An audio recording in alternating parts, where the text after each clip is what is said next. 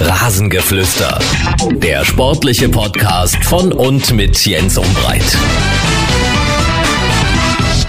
Herzliche Grüße, hier ist das Rasengeflüster. Florian hat sich letzte Woche bei mir gemeldet. Habe ich mich sehr gefreut über seine Mail, denn er hat sich aus Chile gemeldet. Er gehört zu unserer Südamerika-Fraktion, die uns in Südamerika hören. Er wohnt seit vielen Jahren in Chile, ist Fan der Roten, also von Hannover 96, hatte damit am letzten Wochenende ein gutes Wochenende, denn Hannover 96 hat ja in Liga 2 bei Darmstadt 98 gewonnen.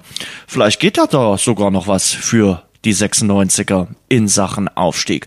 Ansonsten vielen Dank fürs Feedback, vielen Dank, dass ihr weiter dabei seid beim Rasengeflüster. Schönen Gruß an alle Hörer, ob nun in den USA, Österreich, Schweiz, Kanada, Japan oder überall in der Welt und natürlich hier bei uns in Deutschland. Heute geht's nicht um den Rasen, heute geht's eher um die Platte. Ihr wisst ja, seit geraumer Zeit habe ich eine sehr emotionale Bindung auch zum Handball. Ich darf seit dreieinhalb Jahren mit meinem Kollegen Robert Drexler Hallensprecher beim Zweitligisten HCL Florenz in Dresden sein. Und da gewinnt man dann natürlich noch eine größere Bindung zum jeweiligen Sport. Aber ich war bei Weltmeisterschaften, Europameisterschaften oder Olympia eigentlich schon immer Handball infiziert. Jetzt steht die 27. Weltmeisterschaft in Ägypten an. Nicht ganz unumstritten. Der Ausrichter hat äh, vier Hotels reserviert, in denen alle Teams und auch Journalisten und Funktionäre unterkommen. Es werden also sogenannte Bubbles, also Blasen gebildet, damit sich möglichst niemand in Ägypten mit Corona infiziert. Denn diese Handball-Weltmeisterschaft Weltmeisterschaft ist ja jetzt auch das erste große Sportereignis im Jahr 2021, immer noch überschattet von Corona. Und damit hat diese WM natürlich auch eine gewisse Symbolkraft für weitere Großveranstaltungen in diesem Jahr. Geht alles gut, dann atmen auch andere Veranstalter durch, wird das Ganze eher ein Desaster, könnte das Sportjahr 2021 auch kürzer ausfallen als bislang geplant. Aber genug der Vorrede, ich habe mir zum Thema Handball-Weltmeisterschaft einen sehr kompetenten Gesprächspartner gesucht. Unser Interview. Ich freue mich sehr. Die Stimme des Handballs in der AD ist äh, bei mir am Telefon Florian Nass. Florian, schönen guten Tag. Grüße Sie. Einen schönen guten Tag. Florian, das erste sp große Sportereignis des Jahres 2021 steht an. Äh, es gab viele Diskussionen im Vorfeld. Jetzt wird die Handball-Weltmeisterschaft äh, angepfiffen. Der Handballsport lebt von diesen Großturnieren. Wäre es besser gewesen, das Ganze abzusagen oder ist es richtig, dass jetzt in Ägypten gespielt wird? Ich finde generell ist wichtig für den Handball, dass gespielt wird. Ich hätte mir vorstellen können, das Turnier aber zu modifizieren. 32 Mannschaften, das ist ein sehr ambitioniertes Ziel und wir merken das ja schon vor dem Anpfiff, dass es äh, große Schwierigkeiten gibt, dass Teams mit mehreren Corona-Fällen angereist sind oder in den Trainingslagern sich noch infiziert haben. Ähm, es ist eine unglaublich große Herausforderung. Wir reden über Blasen von mehr als 1000 Menschen äh, äh, die dort untergebracht werden müssen. Fast 1000 Spieler Begleitpersonal, Schiedsrichter, all das muss sicher unter einen Hut gebracht werden. Ich hätte mir auch vorstellen können, das Turnier zu modifizieren, beispielsweise in diesem Sonderfall nur mit 16 Mannschaften zu operieren, mit einer kurzen Vorrunde, dann schnell in die K.O.-Runde rein. All das wären Möglichkeiten gewesen, aber so wird es eine riesengroße Herausforderung. Trotz allem, ich finde es wichtig, dass der Handball im Fokus steht. Man darf nicht vergessen, in ganz Deutschland beispielsweise wurde seit fast einem Jahr auf der Amateurebene überhaupt nicht mehr Handball gespielt und auch nicht trainiert. Also von daher ist das gerade für Handballer und auch für junge Handballerinnen und Handballer sicherlich so ein Hoffnungsschimmer, dass sie endlich wieder mal ein bisschen ihren Sport verfolgen können. Das wollte ich gerade sagen. Bei aller Diskussion, ob das Turnier richtig oder falsch ist, die Vereine profitieren ja auch immer von diesen Großereignissen wie Europameisterschaft, Weltmeisterschaft oder Olympia. Absolut. Und ich bin ja selbst auch noch in einem kleineren Verein noch ein bisschen tätig oder beobachte das genau, was äh, im Jugendhandball passiert. Im Prinzip hat der Handball einen ganzen Jahrgang, nämlich gerade in den Jüngeren, verloren, die im Purzelbereich oder auch im Mini-Handball erst aktiv werden. Und genau das passiert ja immer nach einer Europa- und einer Weltmeisterschaft. Dann stehen die Kinder Schlange, dann wollen sie den Ball in die Hand bekommen. Und genau das ist ja momentan nicht möglich. Äh, aus nachvollziehbaren Gründen muss man ja klar sagen. Äh, da gibt's keine Alternative dazu. Äh, und deshalb sind diese Vorbilder dann wenigstens im Fernsehen mal zu sehen. Das ist enorm wichtig. Man darf aber auch nicht vergessen, da gibt es auch wirtschaftliche Interessen. Äh, der Welthandballverband braucht auch das Geld der Fernsehübertragung und am Tropf des Welthandballverbandes hängen dann eben auch die nationalen Verbände. Jetzt wird das Ganze ein großer Feldversuch in Ägypten mit der Hoffnung, dass in diesen zweieinhalb Wochen alles gut geht. Das äh, Problem fängt halt schon vor Ägypten an. Mhm. Es ist nicht nur so, dass die Spieler in Ägypten gesund bleiben müssen, sie müssen erstmal gesund dorthin kommen. Äh, wir reden über 32 verschiedene Nationen, über ganz verschiedene Gesundheitskonzepte. Wir reden darüber, dass Spieler aus verschiedenen Ligen auch kommen. Äh, wir haben das erste Problem gehabt bei den Tschechen, die spielen ja über Europa verteilt. Ähm, also das ist sehr, sehr schwierig. Es geht nicht nur darum, äh, Infektionsketten vor Ort zu verhindern, sondern dass Mannschaften erstmal überhaupt gesund in das Turnier hineingehen. Und das nächste Problem sind ja auch die US-Amerikaner. Äh, ganz aktuell 18 Spieler wohl infiziert oder Corona-positiv. Was ist denn eigentlich geplant, wenn es bei einer Mannschaft dann gar nicht mehr geht? Naja, also erstmal ist natürlich der, der große Kader, äh, da sitzt ja viele Möglichkeiten. Ne? Man kann 35 äh, Spieler melden, äh, man kann 20 Spieler vor Ort haben. Das ist schon mal alles erweitert worden. Äh, die Amerikaner, nach allem, was ich gehört habe, wollen auf jeden Fall trotz allem spielen. Aber es gibt auch Nachrückermannschaften, äh, die parat stehen sollen, wie zum Beispiel die Schweiz. Äh, die wäre ein möglicher Nachrücker in dieses Turnier. Das wird noch extrem spannend und ich glaube, dass sich die, äh, die Schlagzeilen noch wirklich überschlagen werden werden.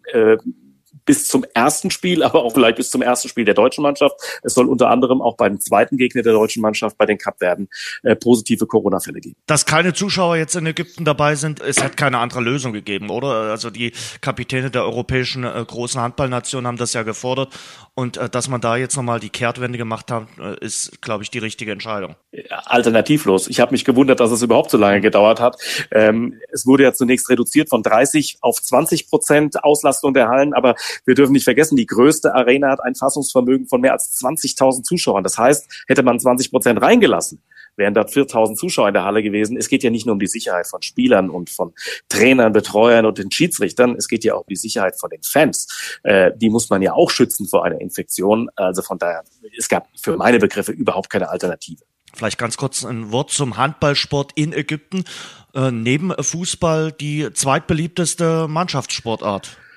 Ja, und mit großen Erfolgen. Man darf nicht vergessen, auch äh, es ist ja die zweite Weltmeisterschaft, die in Ägypten ausgetragen wird, die dritte äh, auf dem afrikanischen Kontinent. Das war ja 2005 auch noch die Weltmeisterschaft in Tunesien, aber 1999 gab es schon eine Weltmeisterschaft in Ägypten.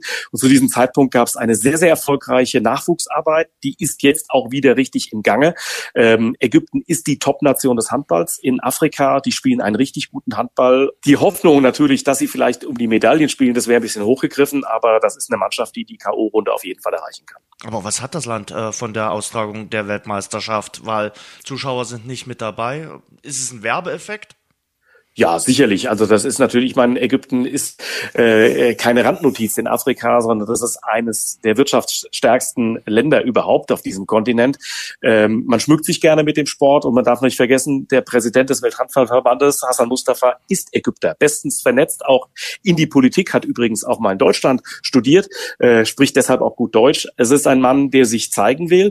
Er war damals, 1999, bei der ersten Austragung in Ägypten übrigens der Organisationschef des Lokal nationalen Organisationskomitees. Damals war er noch nicht Welthandballpräsident, das ist ja später geworden. Also da geht es auch natürlich um Image, um Ausstrahlung, um zu zeigen, hey, schaut mal, wir können ein solch großes Turnier ausrichten. Es ist das größte Handballturnier, das jemals ausgetragen wurde, denn es gab es ja vorher noch nicht, dass man mit 32 Mannschaften an den Start gegangen ist. Sie haben schon gesagt, 32 Teams sind erstmals äh, dabei. Der Modus ist relativ gewöhnungsbedürftig. Naja, es ist zumindest so angepasst worden, dass man, um Weltmeister zu werden, neun Spiele hat. Es gab ja auch schon Turniere mit weniger Mannschaften, hat man aber ein Spiel mehr auf den Zettel gehabt. Ähm, von daher ist es jetzt nicht so, dass die Herausforderung größer geworden ist. Was man aber natürlich nicht erwarten darf, ist, dass jetzt die Leistungen besonders oder außergewöhnlich wären, die Mannschaften, die nachgerückt sind, wie beispielsweise die beiden deutschen Gegner Cap Verden äh, oder auch vor allem Uruguay, die werden natürlich äh, das Leistungsniveau nicht anheben. Äh, da wird es äh, krachende Niederlagen geben. Es ist mehr Internationalität, aber es ist ein bisschen auch Folklore, das muss man klar sagen. Beim Fußball fällt das nicht so auf, wenn ein Außenseiter 5-0 verliert, dann ist das ein normales Fußballergebnis. Aber wenn eine Handballmannschaft vielleicht am Ende 45-12 verliert und solche Ergebnisse sind durchaus möglich, dann wirkt das natürlich auch ein bisschen skurril. Äh, also es hebt das Leistungsniveau nicht an. Zur deutschen Mannschaft. Äh, es hat äh, einige prominente Absagen gegeben. Jetzt ist es eine junge, teilweise unerfahrene Mannschaft. Sechs Turnierdebütanten sind dabei. Wie sehen Sie das deutsche Team aufgestellt für diese Weltmeisterschaft? Gut, wir wollen ja nicht sagen, dass das ist ja keine Restaurante, ja. Diese äh, Spieler, die danach nominiert wurden, das sind ja Leute, die in ihren Vereinen eine, eine wirklich wichtige Rolle spielen. Äh, das sind Schlüsselspiele beispielsweise beim HC Erlangen, beim Bergischen HC, Moritz Preuß beispielsweise vom, vom SC Magdeburg. Das sind ja keine Ersatzspieler in diesem Sinne. Man sieht erstmal, wie stark die Bundesliga in der Breite auch besetzt ist. Ich glaube, dass uns diese Mannschaft überraschen wird. Ähm, man hat das gesehen bei den beiden Partien gegen Österreich in der EM-Qualifikation. Die Stimmung kam sehr gut rüber. Diese Mannschaft wird sehr motiviert. Ähm, ich glaube, sie kann eine überraschende Rolle spielen, über den Charakter kommen. Klar ist diese Mannschaft nominell nicht so stark einzuschätzen, als wäre ein eingespielter Innenblock dabei mit Pekeler und Winzek. Und natürlich gibt es auch Probleme im rechten Rückraum durch das Fehlen von Steffen Weinhold und anderer handelnder Personen. Trotz allem ist das keine Mannschaft, die die totale Außenseiterrolle dabei hat. Ich traue ihr persönlich das Erreichen des Viertelfinales zu und das wäre auch ein Erfolg. Das kann ja eine Mannschaft auch zusammenschweißen, wenn einige fehlen. Das haben wir ja auch in der Vergangenheit schon erlebt. Ähm, Europameisterschaft 2016, auch da haben wichtige Spieler gefehlt. Und das ist dann zu einem sehr, sehr guten Erfolg äh, geführt. Also von daher kann das ja auch ein äh, Motto sein, dass man weit kommen kann mit diesem relativ unerfahrenen Team. Und Sie haben es gerade schon gesagt, bei der äh, Europameisterschaftsqualifikation in den zwei Spielen gegen Österreich sah das schon sehr ordentlich aus. Ja, und äh, man darf ja nicht vergessen, für jeden Einzelnen, der hier seine ersten Länderspiele äh, absolvieren wird und das auf großer Bühne, ist das natürlich auch eine Riesenchance. Äh, wenn wir zurückblättern ins Jahr 2016, Spieler wie Julius Kühne und Kai Häfner wurden damals nachnominiert, aufgrund von Verletzungen von Weinhold und Dissinger. Ja, und was sind sie? Heute sind sie im Schaukasten der Handball-Bundesliga nicht mehr wegzudenken.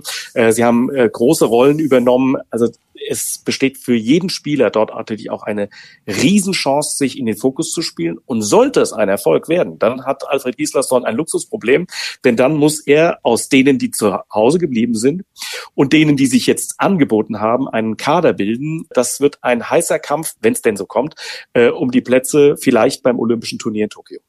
Andreas Wolf hatte vorab ein bisschen äh, Kritik geübt an den Spielern, die jetzt zu Hause bleiben, an Pekeler oder Winczek, hat die Absagen kritisiert. Wie hat Ihnen das gefallen?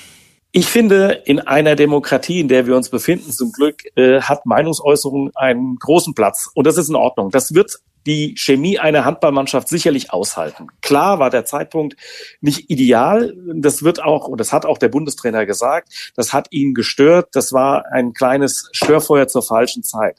Aber ähm, Andreas Wolf muss man auch richtig einordnen. Andreas Wolf ist ein unglaublich engagierter Mann, ein ehrgeiziger Spieler, der zu jedem Turnier und zu jedem Spiel fährt, um es unbedingt zu gewinnen. Dazu braucht er natürlich auch den maximal guten Kader. Und das hat er angemahnt. Aber ich glaube, nochmal, das hält doch jede Mannschaft aus. Das wird man klären untereinander.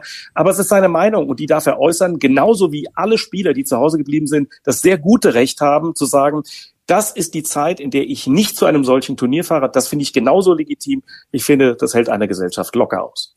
Jetzt ist das das erste Turnier, Sie haben es schon äh, erwähnt, äh, für den neuen Bundestrainer für Alfred Gislason. Und ich glaube, für gerade dieses Turnier, was mit ein paar Unbewegbarkeiten auch außerhalb äh, verbunden ist, ist, glaube ich, Gislason so genau der richtige Mann mit all seiner Erfahrung, mit all seinem Wissen. Dem macht keiner irgendwas vor. Nee, wahrlich nicht. Und äh, wenn wir die Bilder sehen aus dem Training, wir haben ja da auch schon Einspielbilder gezeigt, äh, wie die Spieler ihm zuhören, welche Souveränität er ausstrahlt, auch in den Auszeiten. Das ist klar. Der Mann hat natürlich eine unfassbare Erfahrung. Er ist äh, eine Top-Lösung, das äh, muss man sagen. Aber wir wollen natürlich auch sehen, wie er dann in den entscheidenden, in den Crunch-Spielen agiert, ähm, wenn es eng wird. Bislang haben wir den Eindruck von souveränen Siegen gegen Mannschaften, bei denen man auch Siege erwarten kann. Ähm, der nächste wichtige Eindruck ist das Vorrundenspiel gegen Ungarn. Das wird ein ganz entscheidender Schritt dann werden für den weiteren Turnierverlauf und dann natürlich in der Hauptrunde beispielsweise gegen Gegner, gegen Spanien. Da bin ich dann auch gespannt, wie er agiert. Ähm, es ist auch für ihn eine riesige Herausforderung. Äh, Alfred Gislason hat äh, zuvor mit Top-Kadern gearbeitet und jetzt äh, muss er natürlich Alternativen finden, Leute nachnominieren. Lukas Stutzke ist der Letzte gewesen, den er jetzt noch nachnominiert hat äh, und Christian Dissinger äh, aus dem Kader gestrichen hat. Das sind Personalentscheidungen, aber wie er dann agiert in einem Turnier und vor allem in den wichtigen Phasen gegen Topmannschaften, da bin ich sehr gespannt. Aber er hat natürlich einen Erfahrungsschatz, der ist gewaltig. Mhm. Sie haben gesagt, Sie trauen der Mannschaft das Viertelfinale zu. Wie realistisch ist das? Das halte ich schon für realistisch, aber entscheidend ist dabei wirklich schon das letzte Vorrundenspiel gegen die Ungarn. Deshalb, weil die Punkte aus der Vorrunde ja mitgenommen werden. Äh, eine Mannschaft fällt hinten raus. Das wird mutmaßlich Uruguay sein. Gegen Kap Verden wird die deutsche Mannschaft auch gewinnen. Und deshalb wäre es so wichtig, gegen die Ungarn zu bestehen. Dann würde man mit einem 4 zu 0 Punktestand in die Hauptrunde einziehen. Dann kommen wirklich gute Gegner, vor allem Spanien als Europameister. Da kann man ja natürlich verlieren, das ist klar. Und deshalb wären diese zwei Punkte gegen Ungarn so wichtig. Die halte ich für auch eine Mannschaft, die man unbedingt im Auge behalten muss. Dann kommen Gegner beispielsweise wie Brasilien. Das ist alles gefährlich. Deshalb auf jeden Fall die Punkte mitnehmen in die Hauptrunde. Das wäre wichtig. Und dann ist der Weg wirklich machbar ins Viertelfinale. Uruguay und Kap Verden, das sind die Spiele am Freitag und am Sonntag, dann auch bei Ihnen äh, in der ARD. Ich glaube, es ist gar nicht so einfach, sich da auf die Gegner entsprechend vorzubereiten, weil das sind ja Handball-Exoten. Ja, total. Also Uruguay hat unfassbare Ergebnisse in der Süd- und mit, äh, Mittelamerika-Qualifikation gemacht. Die haben in einem Vorbereitungsspiel 55 zu 1 gewonnen gegen Bolivien. Jetzt könnte man sagen, ja Wahnsinn, ist ein unglaublicher Gegner, aber dieser Gegner Bolivien hat da noch viel höher gegen Brasilien verloren. Also gibt es Kuriositäten zu erzählen ohne Ende. Man muss ein bisschen erfinderisch sein, um an seine Informationen zu kommen, eben weil ich ja nicht vor Ort bin und kommentiere, sondern hier aus der Heimat, aus Köln, beim Westdeutschen Rundfunk, dort kommentiere. Aber es gibt natürlich Mittel und Wege. Ein Zentrum des äh, Handballs in Uruguay ist ähm, die Schule, die deutsche Schule in Montevideo. Und aus dieser Schule kommen tatsächlich auch acht Nationalspieler, die sprechen zum Teil auch sehr gut Deutsch und schon hat man einen Draht zu denen, äh, kommt an Informationen, an Hintergründe über die Spielstärke. Die Jungs gehen alle einem Beruf nach und sind Studenten. Äh, das ist Niveau wie bei uns etwa in der Oberliga, vielleicht sogar noch eins drunter, fünfte Liga. Äh, und trotzdem das wird kurios, das wird interessant und das macht Spaß als Kommentator, da Hintergründe zu entdecken. Und bei Cap Verde habe ich gelesen, da spielen die Spieler doch größtenteils in Südeuropa, in Spanien und Portugal. Die sind gar nicht so schlecht. Äh, Alfred Gislason hat sogar ein bisschen gewarnt. Ja, das ist ja auch richtig. Man muss ja jeden Gegner auch mit Respekt gegenübertreten. Das gehört sich einfach so in jeder Sportart. Aber in der Tat, die befinden sich viel mehr in einem Spielmodus. Äh, zweite Liga, erste Liga, Portugal gibt ja eine intensive äh, historische Verbindung zwischen den Kapverden und Portugal. Von daher ist das relativ naheliegend, dass sie dort verortet sind. In der Tat, äh, wir haben uns auch Bilder besorgt von Testspielen und auch von der Afrikameisterschaft. Dort haben sie sich ja qualifiziert. Ähm, beispielsweise haben sie da gespielt gegen Marokko. Die sind auch bei der Weltmeisterschaft dabei.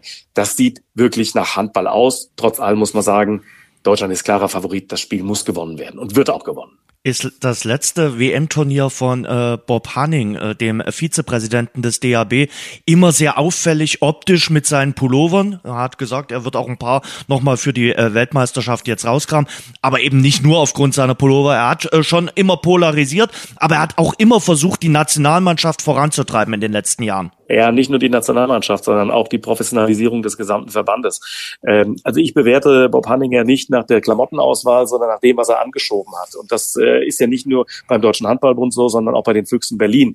Das war ja auch ein schlafender Riese, den er geweckt hat und wie er ihn geweckt hat. Äh, Nachwuchsleistungszentrum bei den Füchsen, äh, die Nachwuchsarbeit aber auch beim Deutschen Handballbund deutlich professionalisiert, andere Strukturen.